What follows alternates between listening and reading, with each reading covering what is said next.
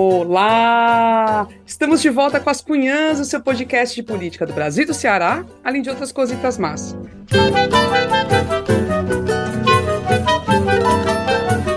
Eu sou Camila Fernandes e, como sempre, estou ao lado de outras duas cunhas jornalistas, a Inês Aparecida. Oi, Inês! Oi, oi, cunhazetes, oi, curumins. Bem disposta hoje, bem calma, tranquila, doida para falar com vocês sobre o assunto de hoje. Com certeza, né? Alegria. Assunto ruim, mas motivo bom, né? A gente se encontrar é bom demais. E a Evelyn Rebouças está aqui com a gente também. Oi, Evelyn. Oi, meninas. Pois é, um assunto meio duro, preocupante, mas eu tô achando é bom porque tem tudo a ver também com o que eu tô estudando na tese do doutorado. Aí vamos ouvir especialista, li, várias coisas sobre isso, vai ser bom. Beijo, meu povo, com unhanzetes e curumins também. Pois é, faz quase um ano que a gente se livrou do pesadelo da extrema-direita no comando do país, ou achou que se livrou, enfim, né?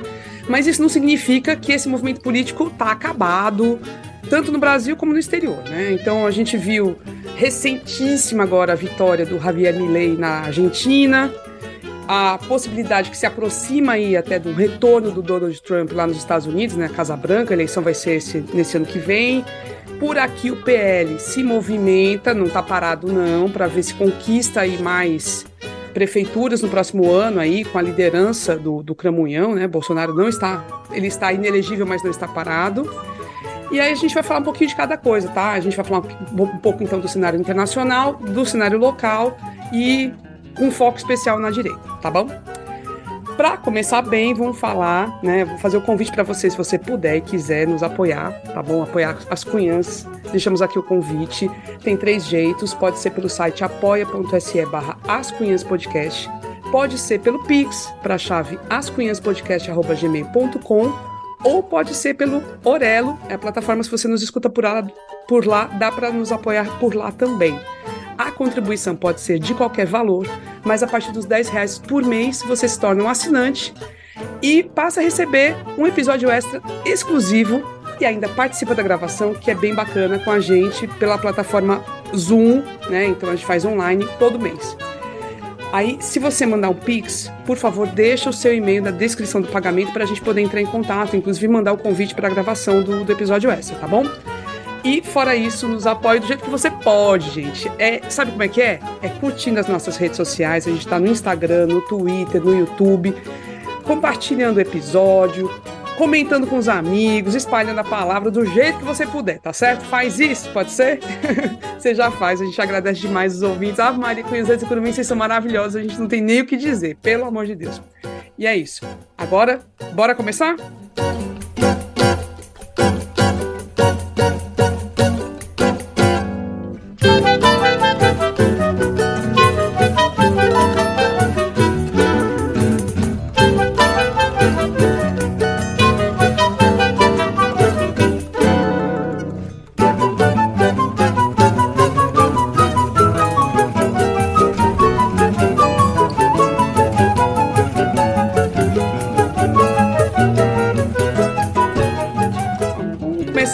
recentíssima vitória do Javier Milei na Argentina, né? Nosso vizinho aí, agora vai passar pelo que a gente passou, né? É, Javier Milei, que é do Partido da Liber Liberdade Avança, olha aí, a liberdade ali no meio, né? É engraçado como eles adoram esse termo liberdade, né? Esse pessoal da direitona. Então, ele se diz um anarcocapitalista, né? Inclusive os anarquistas estão chateadíssimos, né, por ele ter se apropriado dessa nomenclatura do anarco, isso que não tem nada a ver, dizem, né? Tem a disputa do, do conceito. É, entre as coisas que ele está prometendo, tá acabar com vários ministérios, inclusive com o Ministério da Saúde, da Educação, né, esses que são bem básicos. Diz que vai acabar com o Banco Central, diz que vai privatizar a empresa petrolífera de, deles lá, que é equivalente à Petrobras. Fora tudo, tudo, tudo, essa parte né, de ideologia política, ele fala com cachorro morto, tem uma irmã esotérica que consulta tarô para ele tomar decisões convidou já o Bolsonaro para posse dele no dia 10 de dezembro, antes mesmo de convidar o governo brasileiro, uma coisa assim bem interessante. E do lado de cá, né, do lado do governo brasileiro, Lula, quando soube da notícia aí da, da vitória do Milei, parabenizou a democracia argentina, disse que é isso mesmo, que a relação com a Argentina é muito superior a qualquer relação com qualquer pessoa, que vai tudo se manter, né? mas a gente sabe que pode ter consequências, né? Vamos começar pela Ebele. Ebele, e aí? O que, que você achou desse negócio? Ai, mulher, sei não, viu?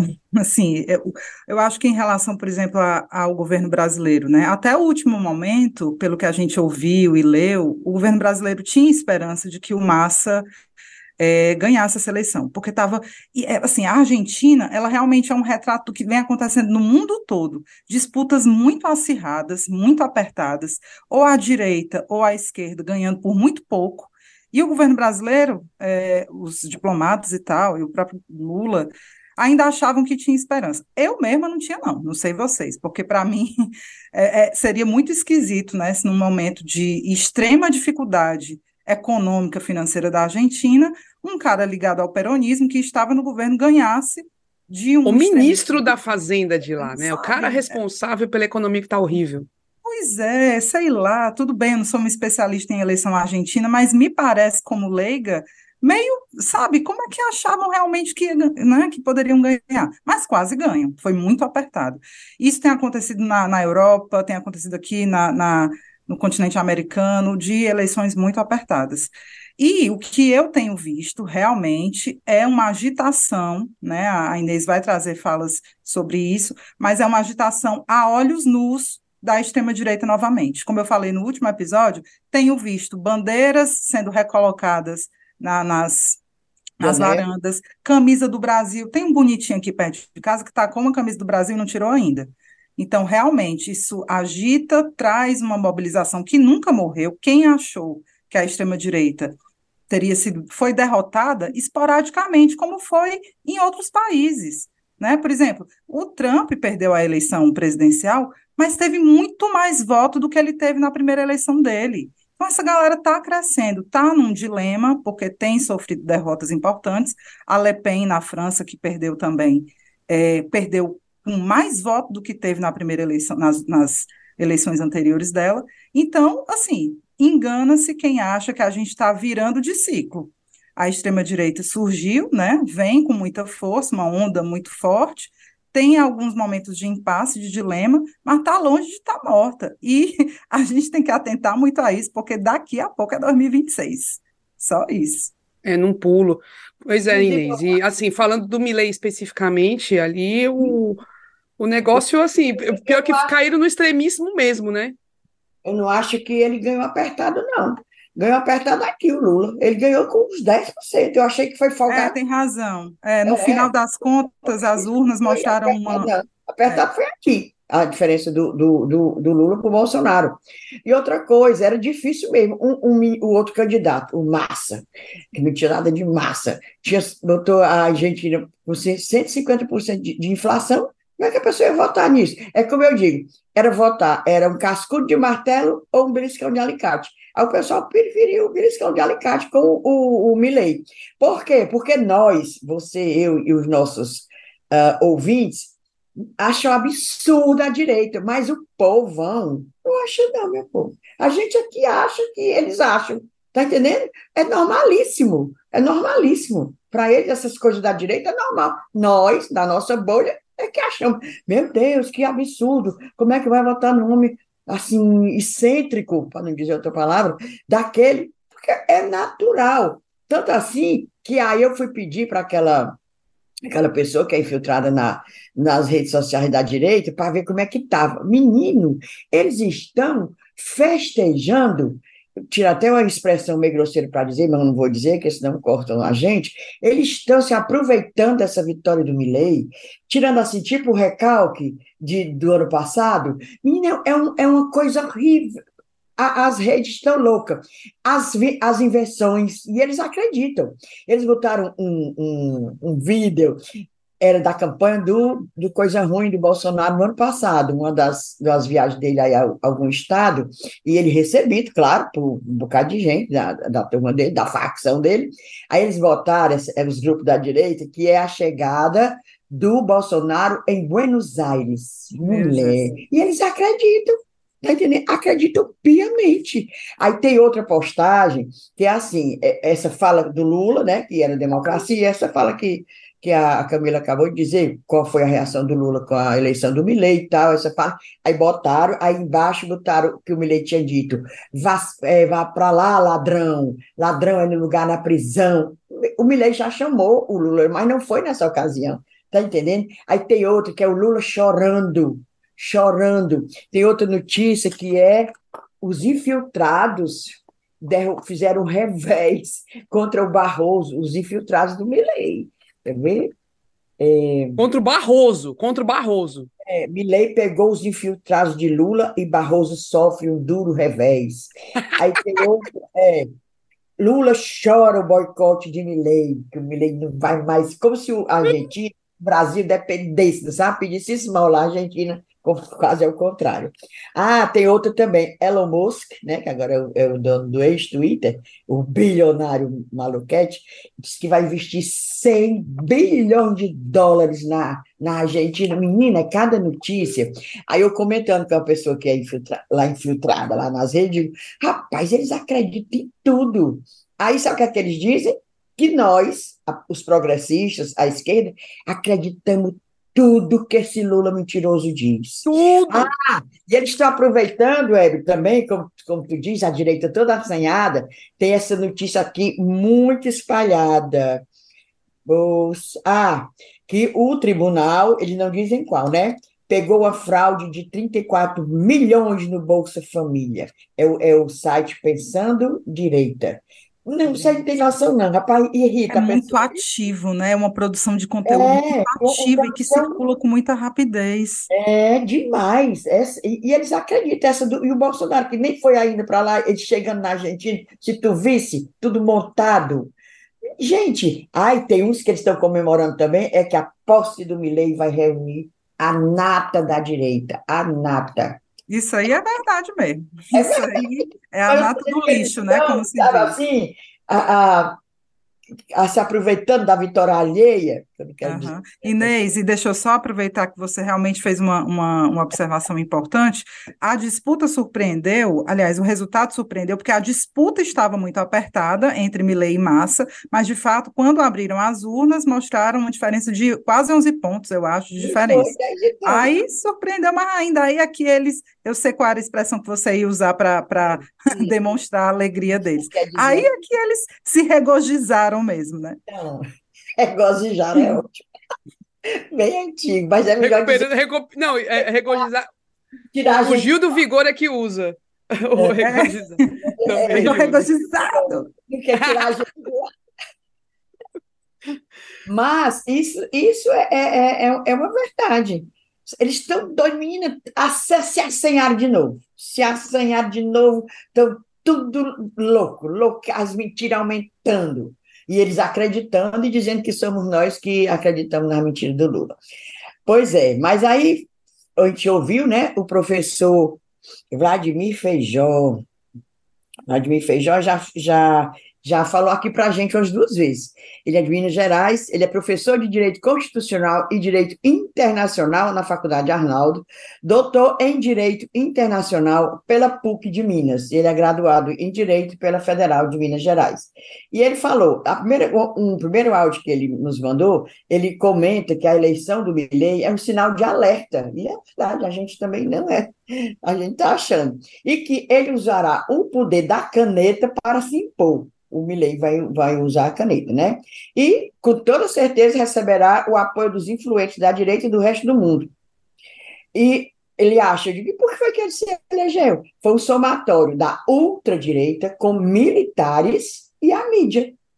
A mídia também, a, tal como aqui, a, tem também é, jovens pãs, entre aspas, lá pela Argentina, né? Record, etc. E militar, porque a vice do Milei é filha de Milico. Inclusive, ela já está dizendo que não houve tortura na Argentina, aquelas torturas que a gente sabe, que viu, papapá. É, segundo ela, não houve, certo? Aí ele comentou isso, que é um sinal de alerta. Bora ouvir o professor Vladimir Feijó, que sempre é uma pessoa assim super acessível, muito legal com a gente. A vitória do Javier Milei na Argentina certamente acende um sinal de alerta. Ele é uma pessoa excêntrica, mais do que isso, um ultraliberal, pelo menos da boca para fora, se assim se chama, mas certamente tem muitas características de extrema direita.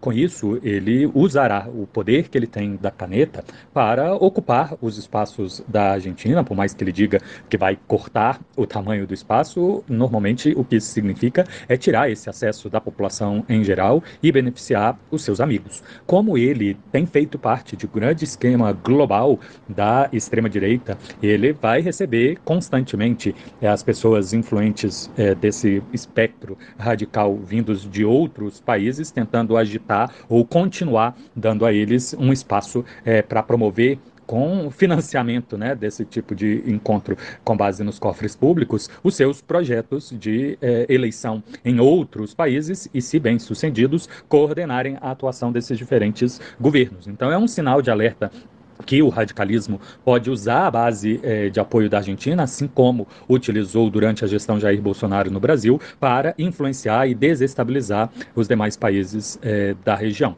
Como um todo, me preocupa também muito grande que foi uma vitória, à semelhança do Brasil, de um somatório da ultradireita com, digamos, o partido militar, ou a ala a militar, e também a ala da mídia. Então, isso aí é um esquema que deu certo, portanto, você tem a vitória Vila Ruel que é de família militar, ela é, defende bastante fervorosamente que não houve ditadura na Argentina, que não houve crimes, ela pretende é, revisar as indenizações é, da ditadura, ameniza né, todo o processo que a Argentina tinha sido muito elogiado de justiça de transição, e se isso der certo, é mais um é, é, perigo para todos aqueles que defendem o militarismo. E o outro braço que eu dizia da ala da imprensa, que deu a ele um palco imenso, praticamente ele não sai da televisão desde 2019, dando espaço para sua visibilidade e, como um tal, aproveitando de uma crise interna e internacional que afetou a inflação, se apresentou como o diferente e acabou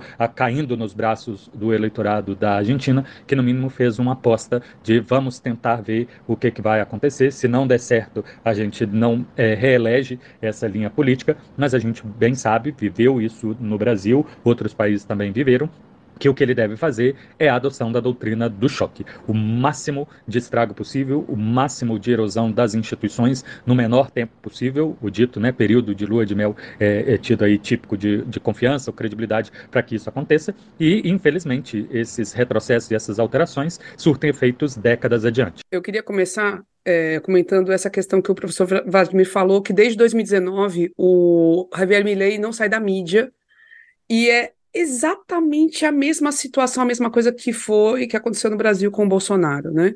Então ele começou muito antes, aí era o tempo todo aquela coisa que a gente falava, já falou várias vezes, né? CQC, Luciana Gimenez, vários programas que sempre levavam, convidavam o Jair para era meio que para tirar onda, mas dando espaço para ele espalhar o que ele pensa, né? O que ele pensava à época, o que ele continua pensando. As ideias dele estavam ali sendo expostas. E, e aí isso viralizava, isso aí fazia os cortes, isso era espalhado pelas redes sociais. E pronto, nasceu assim um grande personagem político que se elegeu. Mesma coisa Milley, mesma coisa, uh, eu vou sempre mencionar Portugal, porque, enfim, morei lá e, e acompanho o que está acontecendo lá. Tem uma figura política lá de extrema-direita, o tal do André Ventura, que tem muito espaço na mídia. Então, ele começou como um Zé Ninguém, não tinha nenhum deputado dele eleito. Conseguiu aí eleger uns dois ou três na primeira eleição, depois já conseguiu mais meia dúzia. Agora, a próxima eleição, que vai ser em março, há uma perspectiva dele eleger bem uns 10, 12.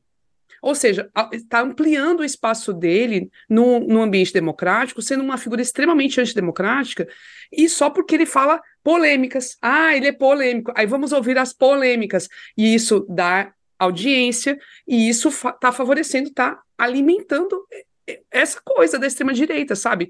Muito equivocado esse posicionamento da mídia, e a mídia tradicional. Não é só a Jovem Pan da vida, não. Isso aí são as emissoras e, e, canais tradicionais que fazem também. Eu acho que um exemplo é, bem claro do que tu está dizendo, que até me revoltou, o bonitinho do ex-ministro do Meio Ambiente, o Salles, é, teve saltando umas piadas, né, comparando jumentos a petistas, certo? Eu estou aqui entrando até em contradição, que não era nem para eu estar tá falando isso. É, o cara falou isso nas redes sociais e virou notícia, né? Para quê? Para que uma fala que eu, por exemplo, e várias pessoas talvez não tivessem conhecimento, uma fala eh, vazia, uma fala ofensiva, uma fala, sabe, para que isso vira notícia? Né? Ah, o jornalismo tem que denunciar. Tradicionalmente, o jornalismo teria que denunciar teria que fazer, é, expor o, o, absurdo desse tipo de coisa. Mas a partir do momento que isso vira um, uma estratégia, que isso é agregado à, à performance desses políticos de extrema-direita, o jornalismo tem que repensar o papel dele. Isso é estratégico, os caras fazem isso, falam isso, postam isso, para ganhar ressonância, para audiências mais amplas. Quem é o Salles? O Salles é uma figura conhecida, mas não deve ter lá seus milhões de, de seguidores, não. O que ele falou ali, aquela bobagem absurda que ele falou, ficaria restrito às bolhas dele, circularia entre as bolhas, mas eu acho que nesse momento o jornalismo ele tem que refletir mais, o jornalismo convencional tem que refletir mais sobre é esse dilema, né? Sobre o que publicar, o que merece de fato ser publicado, como será publicado? Vai ser só no declaratório? Vai ser só para falar mesmo? Ou vai, sabe? Então, eu concordo contigo. A única coisa que eu uh, adicionaria é que a mídia, essa cobertura midiática, ela tem responsabilidade, mas ela está longe de ser a responsável. Com né? certeza, né? sim. O, o, é, uma, é um instrumento, né? É um ela é instrumentalizado. É, é. é, ela é um elemento, porque é. esses caras, eles surgem e eles ganham adesão em conjunturas de crise muito, muito fortes, né?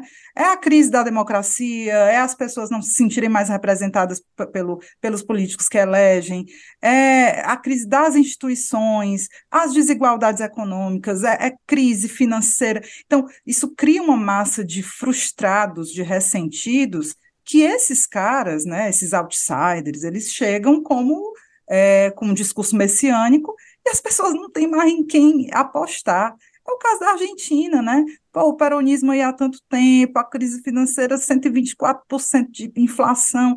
Chega um cara desse, é a, é, é a última coisa que eles têm a recorrer. E aí, junto com o que você disse, todo um aparato midiático é, é, nas redes sociais, nos jornais, nas TVs, aí pronto, junto um caldeirão assim de ingredientes que dá no que dá. Pronto, falei demais. Mas é, mas a, a, a eleição do Milley é, também, segundo o professor Vladimir Feijó, é, deu, foi assim, um balde de, de água fria na expectativa de revitalização da União da América Latina. Ou seja, é, a eleição dele também tem tentáculos, refletiu é, globalmente, assim, todo um continente, né? E isso daí é aquilo que o Lula luta tanto para a união, para fortalecimento e tal, ele disse que essa eleição do Milley foi um balde de água fria. Diga aí, professor Vladimir. Para o Brasil, a eleição da chapa Milley-Villarruel é quase que um balde de água fria na expectativa de revitalização da Unasul, fortalecimento e ampliação da integração do Mercosul, ou minimamente tentar é, guiar para outros rumos aquela criação é, do Bolsonaro e outros líderes de direitas que foi o ProSul.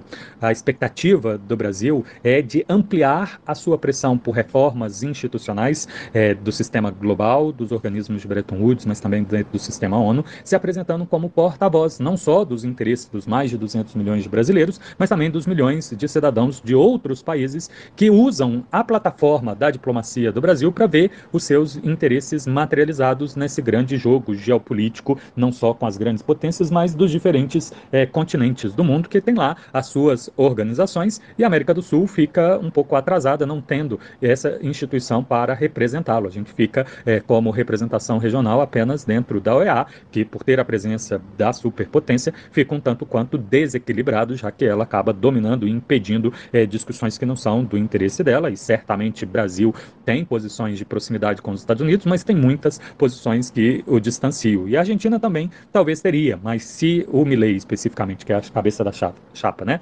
insistir que não pretende ter relação com o Brasil, que vai esfriar e que é, não tem problema nenhum de se sentir é, é, párea no ambiente internacional, se afastando é, de outros tantos atores para priorizar a relação dos Estados Unidos, isso dificulta o trabalho do Brasil de conseguir esse apoio dos países sul-americanos para manifestar é, o seu interesse de reforma, como se também fosse o interesse sul-americano. Já do ponto de vista da nossa economia, a Argentina é sim um parceiro importante, mas é muito menos importante do que foi 10 anos atrás, menos ainda do que foi 20 anos atrás. Hoje, as expectativas do Brasil é, de exportação de mais produtos passam pelas parcerias estratégicas através da difusão da nossa rede diplomática para gerar novas oportunidades e um grande plano de infraestrutura que é a ligação entre os dois continentes, claro que isso com cooperação da Argentina, mas é mais importante a, a um bom contato com o Paraguai,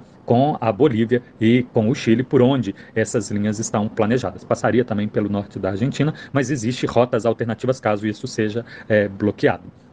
É assim, aquilo. A gente passou quatro anos com o Bolsonaro, também tudo travado. Agora vão ser, sei lá, quatro anos. Não sei, não sei se o Milley consegue terminar esses quatro anos, não. O negócio ali, talvez. Na Argentina, o negócio é mais embaixo, Boa né? observação, Camila. Boa observação essa daí, viu? A Argentina não é brasileiro, não. Eles são muito menos passivos, eles são menos pacientes com, é, com quem está no poder, né? Eu já estou vendo a ruma de manifestação. Eu quero é ver.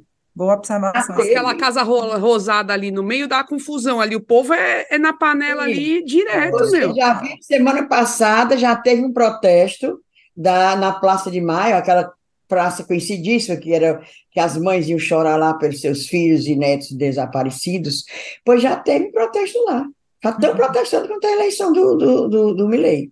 Aí tem outro áudio ainda, a gente ouviu ainda o professor Vladimir Feijó, e nesse, agora nesse ponto ele fala que essa virulência do Milley, que até já baixou um pouco, segundo ele, a diferença do discurso dele da do primeiro turno para o segundo já foi, já baixou um tonzinho, né? Já estava menos.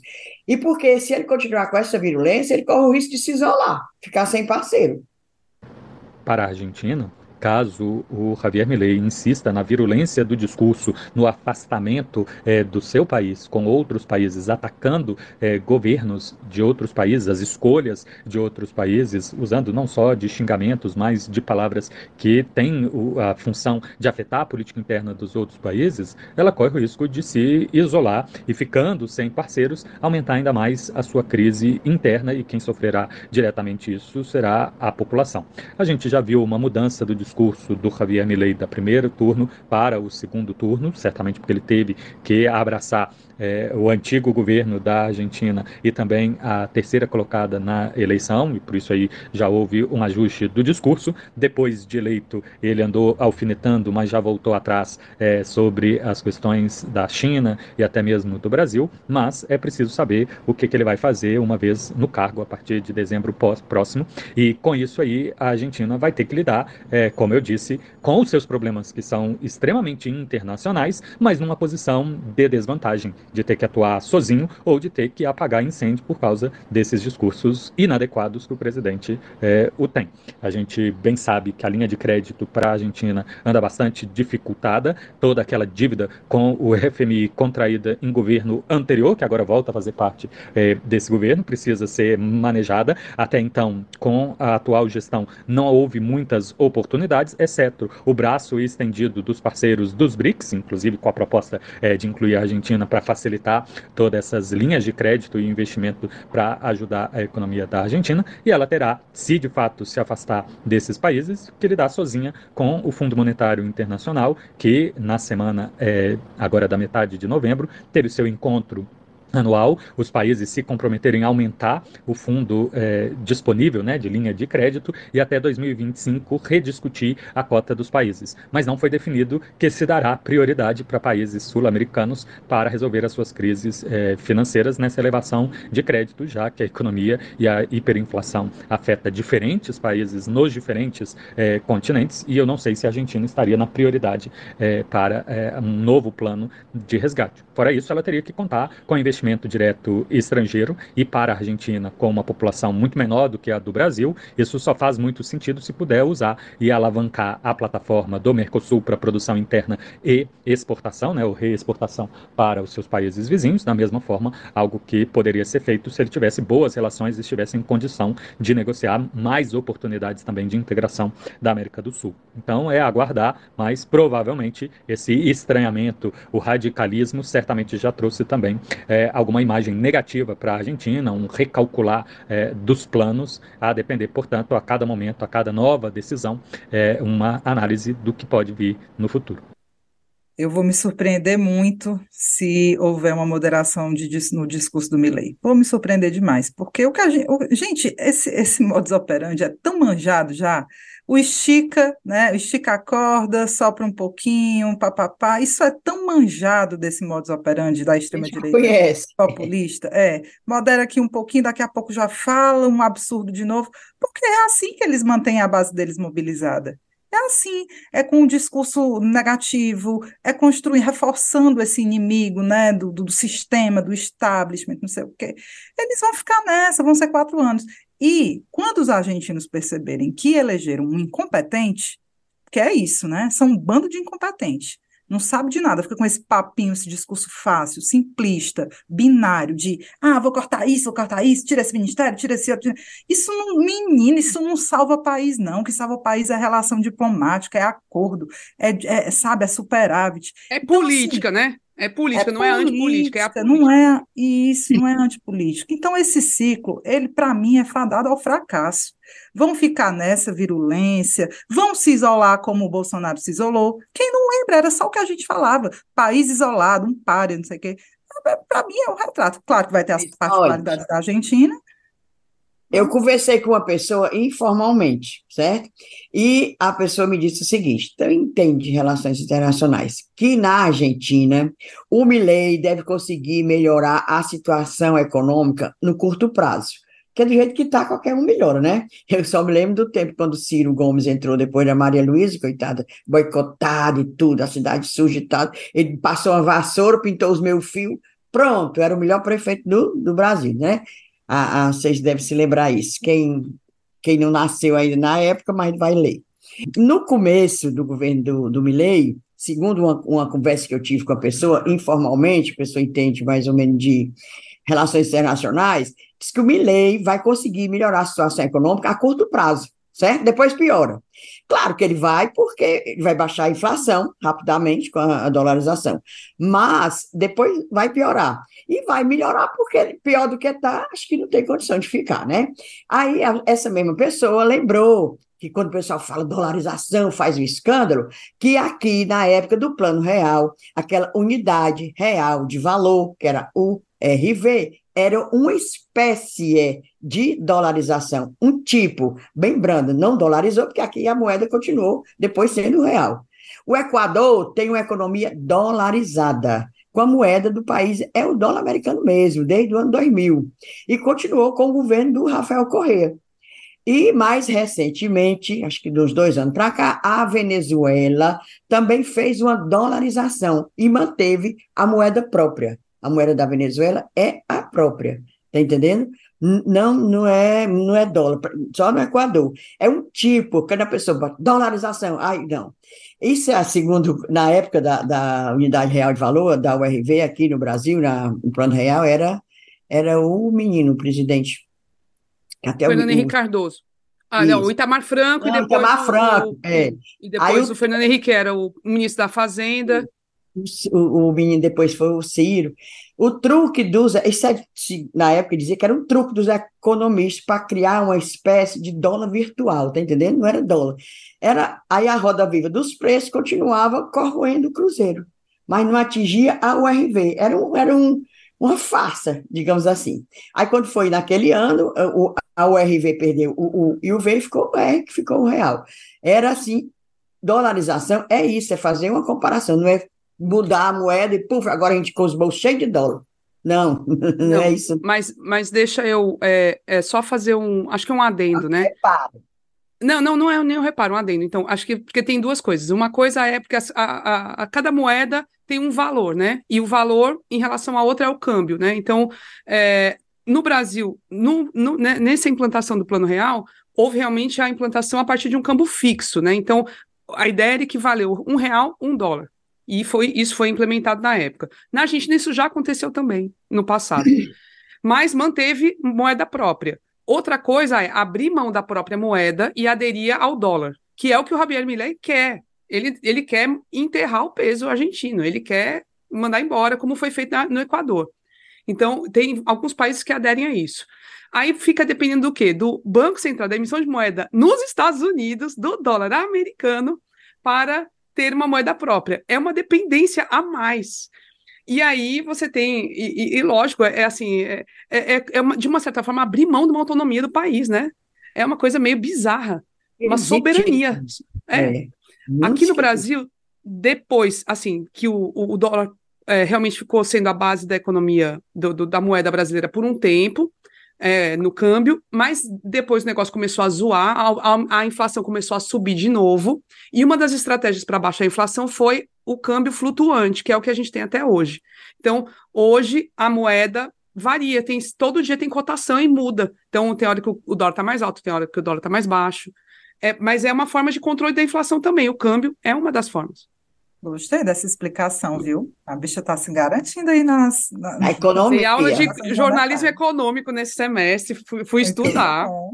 Sei nem, sei nem o que é câmbio flutuante. sei Mas é isso, é, é ter essa cotação. Mas, gente, aí vindo assim, saindo um pouquinho da Argentina, indo para para cá, né? Vindo para a direitona daqui, porque é isso, é, tá vivíssima, né? E essa semana a gente teve uma, uma semana bem agitada no Ceará, inclusive, com o povo da direita. Então, um dos fatos que mais, assim, o pessoal ficou assustado, né? O super poderoso Silon Gonçalves, que era presidente do PL no Ceará, que é o, o, o, o dono da, da, de uma região, de uma parte da região metropolitana de Fortaleza, com domínio de vários municípios, perdeu a presidência do PL, foi, ó, pá, foi tirado de campo para colocarem no lugar Carmelo Neto, Caramelo, 22 anos há 50 anos, né, Inês? Que ele tem 22 anos. Mulher, é... desde 2018 que esse menino tem 22 anos. Eu vou também negar a idade agora sim. Não vai fazer ano, não. Mas é. Depois que tu falou isso, Inês, eu fui pesquisar a data de nascimento dele, mulher, tem 22 anos aquela, aquela mesmo, é, criatura. É. Então, é. quando ele foi eleito vereador, ele não sabia nem dizer cachaça, ele dizia Gugu Dadá. ele não tinha barba, não. Ele não tinha barba ainda. Mas o fato é, ele virou agora, vai ser o presidente estadual do PL, sob as bênçãos do Bolsonaro e do Valdemar da Costa Neto, para quê? Porque aí foi num acordo interno, porque estava numa disputa para ver quem seria o candidato à prefeitura de Fortaleza no ano que vem. O candidato que, que vai ser ungido aí vai ser o André Caneco, deputado federal, que vai, vai ter essa chance de ter essa visibilidade nacional, estadual, né, no caso aqui, principalmente em Fortaleza, então municipal, nessa candidatura ano que vem. E assim, eu eu não me surpreendi com, com, com, esse, com esse lance aí, mas eu acho que é uma jogada meio burra, porque a turma do Acilon vai sair do PL, ou seja, vai enfraquecer o PL no fim das contas. Não sei, o que, que você acha, Inês? Gente, foi o seguinte, ele, ele, é, o Arcilon estava se sentindo, não botaram ele para fora, ele pediu para sair, mas realmente estava sendo rejeitado, porque ele estava se, se ressentindo da ingerência do, do André Fernandes. Ixi, ele é o primo, não. Do André Caneco, estava se sentindo. Não, ele não é meu primo, quero esclarecer aqui. Não é meu primo, não é meu primo. É de outra ala dos Fernandes, pelo amor de Deus. Ele é Fernandes daqui, tu é Fernandes lá de São Paulo. Ei, o, o, o Acilon estava sentindo ele mandando, ele não é o dono, é o dono do, do, do terreiro. Pois é, inclusive também ele não tem esses, é, essas amizades todas, Carmelo e, e André Fernandes também é uma, não é uma relação muito pacífica, certo? Porque o André se sente, né, meu povo? Deputado federal, uma pessoa que do, nada, do nada ah, já está, passa por deputado estadual, já está deputado federal. Então, ficou o Carmelo como se presidente do PL, como fosse assim um prêmio de consolação. Prêmio de consolação. Carmelo, tu não vai ser o candidato a, a prefeito, não, macho. Fica lá, tu ainda tem 22 anos, daqui a quatro anos tu tem 23, né? Daqui a quatro. Ah, é, tem 23, ainda está no tempo de ser candidato a prefeito. E agora vai o, o, o, o André. Mas a briga do PL também se estendeu a um pouquinho aqui até aqui a Calcaia. Na Calcaia, o presidente era um tal de Tancredo Santos, assessor daquele brutamão, daquele troglodita, vereador inspetor Alberto. Vereador, só lembrando, é aquele que dá tiro nas fotos do Lula, é aquele que arranca placa de banheiro unissex, aquela coisa brutamonte, um troglodita. Pois é, o Tancredo Santos é assessor do troglodita e era o presidente do PL em Calcaia. Agora, esse aí levou um chute mesmo, levou pé na traseira.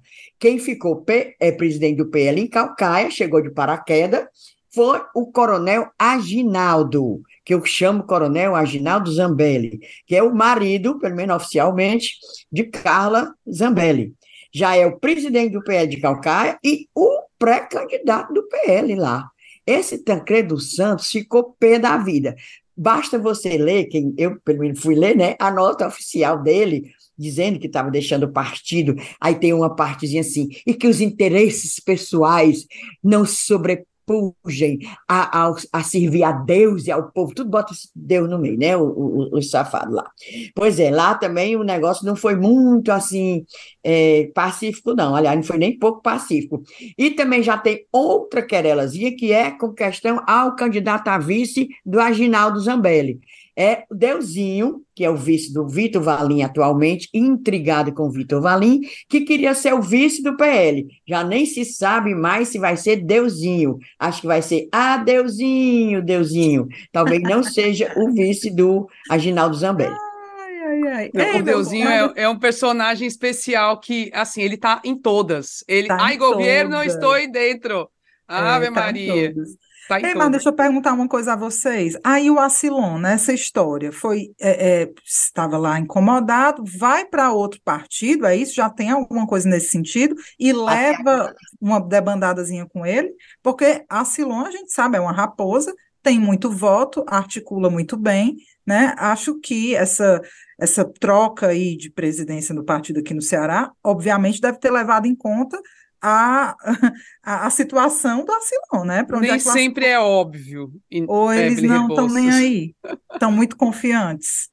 Rapaz, a gente não chama aqui o Acilon, é o rei do, do, do, litoral leste? Litoral leste, então. É, ele manda ali. Rapaz, isso aí ninguém sabe. O que é que ele estará tramando por debaixo dos panos, né? Lembremos que a mulher dele, deputada Marta Gonçalves, do PL, é, menina, ela, eu só vivo recebendo material dela, da assessoria dela, ela não se mete em confusão, nada. Ela, ela reina. Paira, é? Paira. Plana, plana.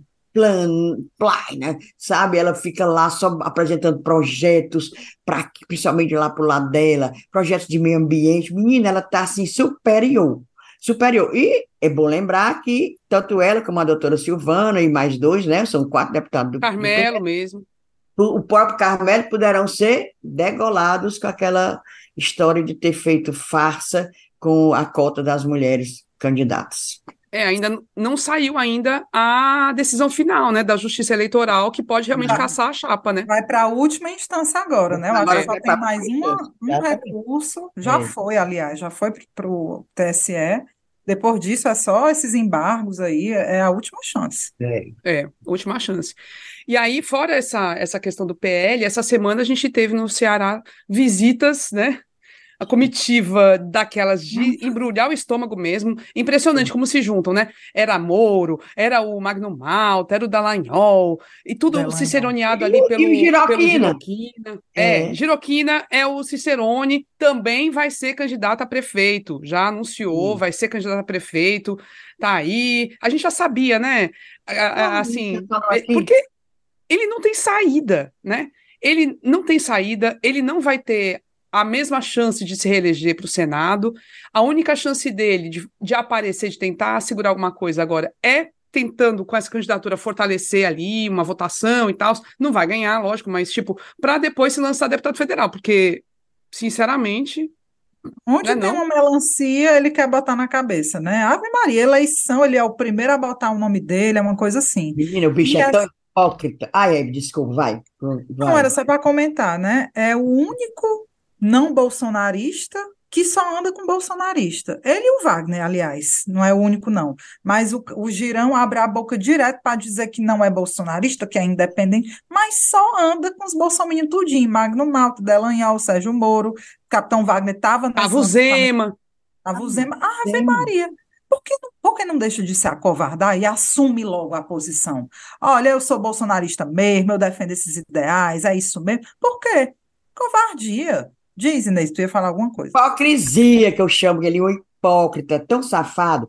Não é ele que. que... Menina, ele vai mandar me prender, chamando o senador de safado. Não é ele que promove aquela mostra de teatro transcendental, a, a farsa dele de ser espírita, que começou bem pequenininho, já está bem grande, e ele conseguiu estar tá lá, apoio, governo federal. É tão safado, tão hipócrita, que ele fica a, a, berrando aí onde chega, que nós temos pela liberdade, for, é, é, liberdade de expressão. Aí, o governo federal dando dinheiro para ele fazer a, morte transcendental. Está lá a, a marca do, do, por meio do Ministério da Cultura. E ele recebeu dinheiro do governo e ainda fica falando. E ele continua envolvido nesse teatro transcendental? Continua. continua. Sabe quem é ator já de algumas peças? Não sei se esse ano ainda vai, mas já, já vi no palco. O deputado, o sargento Reginaldo, ele é crente que é ator, ele é crente que é assim, o Antônio Fagundes. Aquele sargento Reginaldo, que é, é, já fez até filme também, desse filme emitido a Gaiato. Pois é. Aí agora mais um detalhe. Giroquina agora é cantor. Pegou o microfone agora nessa, nessas viagens aí desses direitão é, e ficou cantando Tempo Perdido.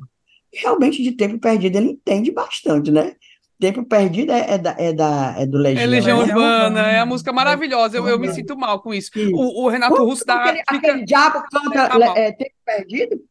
Ave Maria. Não, menina, essa semana passada, eu acho que eu tomei um antialérgico, porque eu estava me sentindo mal. De tanto ver, fiquei toda me coçando. Aí tomei um antialérgico, que eu não aguentava ver aqui. Ricardo Salles, Dallagnol, Moro, Giroquina, Zema. Zema estava almoçando sábado no restaurante aqui lá no Oswaldo Cruz, até eu botei o endereço para quem quisesse ir cumprimentá-lo. E uma coisa. Foi, eu tomei um antialérgico, tomei um antialérgico. Uma coisa que foi falada nesses encontros, né, segundo eu li na imprensa, é que eles estão estudando, estão tentando ver como é que ficaria uma união dessa galera toda, na, porque assim, até agora está todo mundo se lançando como pré-candidato, né, independentemente, o, o André Caneco, o Giroquina, o Wagner e tudo mais. Porém, está em discussão, obviamente, em pauta no cálculo político deles, uma possibilidade de ficarem juntos. Tipo, o Girão, que não, como cabeça de chapa, né, não tem muito futuro se juntar com Wagner desse, com Caneco desse, entendeu? Então, está sendo discutido entre eles, e assim, querendo ou não, é, uma, é um pessoal que tem força, tem voto, né? O Caramelo tem voto, tem muito voto, o, o André Fernandes tem muito voto, a gente acha que talvez não tanto em Fortaleza, mas tem. Sim. O Girão também tem seus votinhos, porque está toda hora mobilizando a base dele, então, e o Wagner, obviamente, também, então assim, não é, não é um negócio que vai ser fácil, não, para a esquerda, não. Segundo turno, e for um, um, candidato, digamos, progressista da, da esquerda e esse povo da direita, o negócio é pesado. É Agora, é porque, é um, porque aqui a gente passa também por um certo, esse sentimento de certo cansaço mesmo, né? De, dessa, dessa, turma, né, da esquerda, do PT, dos Ferreira Gomes e tudo mais. A gente, bom, enfim, esse núcleo que governa Fortaleza há muito tempo, como a gente sempre comenta, os ciclos têm suas baixas, né? Então, é, não, vai, não vai ser uma coisa simples, assim, ah, tá ganho porque tem o Lula, tá ganho porque tem Lula, é humano, e Camilo e tudo mais. Não acho não, não, E essa, a guerra, a guerra entre o pessoal do do Eumano e o Sarto em Fortaleza vai ter consequências. Aquece, né? Hum, Aquece demais, isso dá força para o pessoal da direita. Então, uhum. é, é, é, nada estratégico isso que está acontecendo, Total. nada, absurdamente nada estratégico. O Wagner realmente teve um desempenho muito impressionante na eleição para governador em Fortaleza, especificamente. Já tinha tido em, em, na campanha para a prefeitura, né, contra o Sarto, quase leva. Uma semana a mais ele levava. Tinha virado aquela eleição. Levava, então, assim, a gente, e, Camila, de fato, vai ser difícil. E na, na, ausência de um candidato ainda muito forte né, nesse, nesse grupo político, você tem o Sarto, que tem a máquina, beleza, mas aí passou a maior parte do mandato sendo chibateado e com agenda negativa, agora que está dando realmente um upgrade assim na, na imagem dele. Mas assim, você tem o Sarto que não é esse esbalaio todo. Do lado do PT não se sabe ainda, Luiziane, Evan Leitão, não se sabe ainda. Então, na ausência de um, um nome com muita força, que não tem ainda, eu, o que eu escuto é que não tem para ninguém porque é a, a, conjuntura política estadual e nacional está do lado desse grupo, né, desse grupo político PT e tudo mais. É, é, o, é o grande argumento e trunfo deles. Né? Eu acho bem temerário. É, mas essa, esse excesso de confiança, é, assim, já achar que tá ganho sem estar tá ganho, isso aí não, não, não dá, não. É, isso aí tá, tá equivocado. Está falando em candidatura, a gente falou no episódio passado sobre o Crajubá e Sobral, aí eu recebi uma mensagem, aliás, super simpática, de Carlos Kleber, que é o presidente do Agir. Se vocês não sabem, e tem um partido chamado Agir, A-G-I-R. E o presidente é o Carlos Kleber. E ele disse que nós não falamos no, no episódio passado que Sobral terá um candidato, doutor Pedro Aurélio do Agir. Pedro Aurélio, Aurélio vai ser candidato a prefeito em Sobral. Carlos Kleber, presidente do Agir, posta aí a, a, a nossa a, a nossa adendo, a gente realmente não sabia que ia ter esse Pedro Aurélio, e o Carlos Kleber é presidente do partido, e ele atualmente é secretário de Desenvolvimento Habitacional da Prefeitura de Fortaleza. Então, ele é e lá em Sobral, né, Inês, o Oscar Rodrigues está realmente se botando mais como candidato, né? O, total, o sucata total. de Playboy. O sucata de Playboy está direto, já assumiu, ele disse abertamente que é o candidato. E tem lógica, porque o, o filho dele, o pessoal estava dizendo, né, é, pode ser o Mose. O Mose, deputado federal, é que da comissão de, de educação, cara, lá na, na no, no Congresso. Ele, para ele, é muito melhor articular benesses para as faculdades dele particular do que o pai dele. Entendeu? É, é melhor ele tem lá. mais sentido. Tem, mas tem total sentido. É ele lá e, os, e, os, e o doutor Oscar, o chanceler Oscar Rodrigues, em Sobral, o candidato. Mas também tem esse doutor Pedro Aurélio, viu? Do Agir. Pronto. Demos Sim. o recado de hoje, é isso mesmo, o cenário da extrema-direita está aí, vamos ficar de olho, muito de olho mesmo, tá certo? E agora vamos para o momento do desabafo, o momento do recadinho, que é o momento Discunhã. Que hoje eu não sei se vai ter muito desabafo, não. Eu não tenho, pelo menos. Eu tenho recomendações. Mas vamos começar pela Ebele Rebouças. Vamos lá, Ebele, diga aí. É, o meu não é um desabafo, não, é uma, um descunhã feliz, né? E uma pequena cobrança. Porque a gente tem notado que a programação do Dragão do Mar, tem aqui em Fortaleza, no Centro Cultural Dragão do Mar, tem voltado a vibrar, né? A, a gente já tinha, eu já ia até comentar isso no discunhã anterior e esqueci. Mas a gente está vendo shows e festivais de volta ali naquela Praça Verde. O teatro está com programação legal, tem exposição. Isso, Ave Maria, é muita felicidade, porque aquele espaço ali cultural da cidade é um dos mais é um dos mais maravilhosos que Fortaleza tem. É perto do centro, é perto do Poço da Draga, é perto da Praia de Iracema, né? Assim, tem uma, um fluxo de acesso um pouco mais fácil do que os, os equipamentos que estão mais aldeota, mais, enfim, ali também ainda é regional nobre, né? Mas está mais perto do centro. É grande, é bonito, é acessível, é de graça. Então, é, é, com muita felicidade que eu vejo de volta. Parabéns aí à gestão da Helena, que está fazendo o dragão vibrar de novo e está dando vontade de ir, porque eu, eu pelo menos, estava assim, o, o dragão tinha saído completamente do meu roteiro cultural. Aí, o que falta realmente é melhorar aquela estrutura ali do entorno, a praça.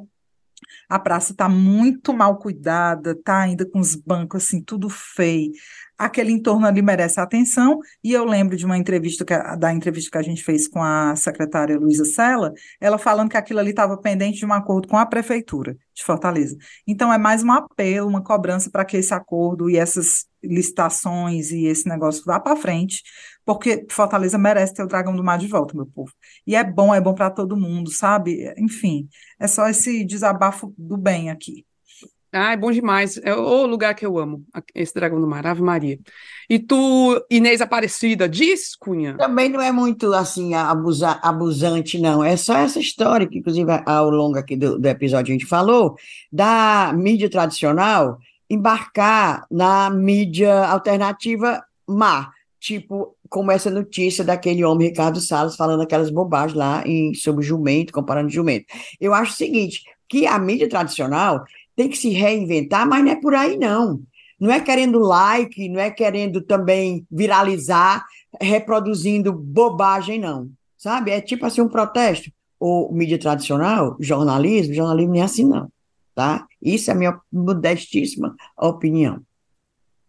Ou é para falar hoje, é, foi assim, foi uma é, é, lição, assim, né? Meu povo, se toca, né? Muito bem. Pois então, muito bem. Pois é. Meu, meu discunhã era esse. Eu tenho duas recomendações, gente, no meu discunhã. A primeira recomendação é que na sexta-feira, dia 1 para quem estiver em Fortaleza, é uma recomendação convite.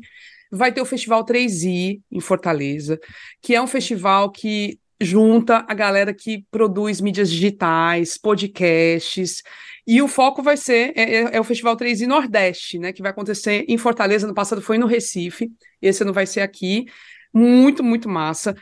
Olha, é tanta gente maravilhosa. Eu vou ser uma das oficineiras, né, que eu vou falar como fazer um podcast de sucesso. Olha aí, eu não sei nem o que eu vou falar, mas tudo bem. vai dar certo é, a oficina é. com a Alice Souza do Quilombas. Então a gente vai produzir isso aí na sexta-feira à tarde. Mas eu vou passar o dia lá, vou ver se eu assisto todas as, as mesas. Aí vai ter algumas das pessoas, não vou citar todo mundo, gente, mas é, é muita gente massa. Vai estar tá a Nayara Felizado pela Cajueira, vai estar tá a Larissa Carvalho pelo site Negre, vai estar tá o Luan Leicar do Budejo. Então vai ter um monte de gente massa. A programação completa tá no site da Ajor, que é uma associação que trabalha com jornalismo é, digital, independente, tá? Então procura, bota na internet, a gente também vai deixar na descrição aqui do episódio e no nosso, no, no Instagram, tá? Toda, assim, as chamadinhas da programação, tá bem? Então dá para ir lá participar, quem é estudante da área, né, de comunicação, ou só curioso mesmo, se tiver interesse em virar produtor, ou não, é isso, quer conhecer a galera, dá uma passada lá, que vai ser muito massa, dia 1 de dezembro, na Unifor. E aí, eu, a outra recomendação. Ano passado eu fui, é maravilhoso. Ano passado. Pois é, a Inês foi. Foi, lá, foi, foi lá para o Recife. Foi maravilhoso. A gente conhece assim um monte de gente que faz essa mídia alternativa, a, abre a cabeça. Ah, eu adorei. Ano passado eu fui falar lá, me chamaram para falar. O povo pois é, vai ser para falar. Aí, aí, esse ano vou eu. Aí esse ano vai, a Camila vai falar com toda certeza, muito fundamentado. Mas também estava Luan, estava um monte de gente. É, é ótimo esse festival, ótimo. Festival 3I. E o que é o 3I? Festival 3I, jornalismo inovador, inspirador e independente. É isso. é isso. Muito massa. E aí, a segunda recomendação é a Rede Cajueira, que nasceu então, as meninas, a gente já falou várias vezes da Cajueira, que é uma newsletter que faz uma curadoria de mídias independentes da região Nordeste, né? Com várias recomendações sempre, é muito legal, acesso gratuito, muito incrível esse mesmo, né? Feito por mulheres. E aí elas decidiram lançar uma rede para, de fato, unir ainda mais essas mídias do Nordeste.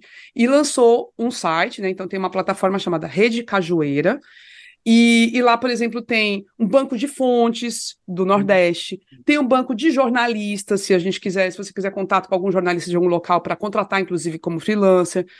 E fora as produções que estão lá todas reunidas. Então, a, as cunhas estão lá na Rede Cajueira também, tá lá no, no, na plataforma. Então, queria parabenizar aqui as realizadoras, né? Então, é a Mariama Correia, a Mariana Ceci, a Naira Felizardo, a Jaiane Rodrigues e a Joana Soares, que são as idealizadoras, as, as que estão conduzindo isso, levando à frente, e é uma iniciativa muito, muito, muito importante para dar visibilidade ainda maior ao que é produzido no Nordeste, que é de extrema qualidade e que traz outros olhares sobre problemas que estão aí e que muitas vezes são invisibilizados porque só tem visibilidade que é do Sudeste. Então, a, elas estão materializando isso na Rede Cajueira. Então, parabéns e vamos seguir, gente. Vamos ficar acompanhando o que, o que a Rede Cajueira faz, tá bom? Agora vamos para os cheiros? Cheiro, cheiro, cheiro. Deixa eu, eu, eu tenho que botar meus óculos para poder ler os cheiros, que eu anoto, né? Se não anotar, não. É bom, né? Lá vai, cheiros. Daniele Calado, fisioterapeuta, ela é fisioterapeuta da Mônica Lucas. José Pablo, que já. Ai, a gente já falou nele aqui, a gente se encontrou de novo com ele no show da, da, de Denis Lacerda. O Nandes, Georgia, Liana e Juliana. Liana e Juliana são irmãs. Elas são fãs, tiraram foto comigo e com a Evelyn. Tá lá, ainda, ainda postaram foto bonita. Fernanda e Igor, um casal. E o Eric Rebouças, médico, psiquiatra, que a gente pode até precisar muito, né? Também aniversário agora em novembro, e ele queria cheiro, beijo e abraço. Pois lá vai, cheiro, beijos, abraço para todo mundo e para o tio Amauri. Quem é o tio Amauri? Tio Amauri é o tio da Liana e da Juliana, e elas convenceram o tio, tio Amauri a ouvir as cunhadas pois ele também é curumim e queria beijo e cheiro. Pois lá vai, meu filho, beijo, cheiro, uhum. cerveja, vinho, cachaça, vocês quiserem. Um, um, Ei, eu, vou, eu vou cheirar embaixo desses aí, porque a maioria a gente encontrou lá no show do Denis, que foi uma graça, foi massa. Juliana, as irmãs, então o meu cheiro é completamente é, subscrito aí nessa, nessa lista da Inês, viu? Ah, eu e teve deixar... o Diego, tu botou o Diego aí, o Diego Silve... o Diego Freitas? Que também, Ave Maria, carinhosíssimo, ele já tinha ido para os nossos encontros, uhum. levou o vinho para a gente. Vou mandar um cheiro aqui para o Diego de novo também, que ele já ganhou. Aí eu, eu vou deixar um cheiro primeiro para Vitória Ellen, que é estudante de jornalismo. Foi minha aluna e disse que só agora começou a escutar, mas tudo bem, não tem problema não, não fico chateada não. Mas ela disse que ficou surpresa com o conteúdo. Ela falou: Meu Deus, eu não pensava que era tão bom assim e tal. Assim, veio, fez questão de, de expor isso. Eu fiquei muito feliz mesmo. Cheiro, viu, Vitória? Obrigada pela, pelo carinho, achei massa. E a gente tem que deixar um cheiro muito especial para a Alana Araújo, que é jornalista, que Total. nos convidou, a gente participou do podcast dela essa semana, é, gravamos, né? O Pode Dizer. E a Alana brilhante, gente. Ave Maria. Que pessoa. Nossa, que entrevistadora brilhante. Pelo amor de Deus. Foi incrível. Sim, a bichinha foi de mansinho, de mansinho. Daqui a pouco tava todo mundo fazendo terapia com ela, né? foi. Sessão de terapia. a bicha é boa. A bicha é boa. O episódio vai pro ar só no final de dezembro, parece. Mas tem nada não, é isso mesmo. E, e assim, a gente já tá ansiosa mesmo para ouvir. E de repente, assim. Eu fiquei de queixo caído como aquela menina sabe entrevistar bem. Demais, ah, né? É muito competente. Ave muito. Maria. Uma máquina. Amei, Alana Araújo. A gente te ama. Nossa, não, é, tem que ser friend, é. Bora, best friend, vamos, vamos sair, viu, mulher? É, eu, nossa, amei, amei demais.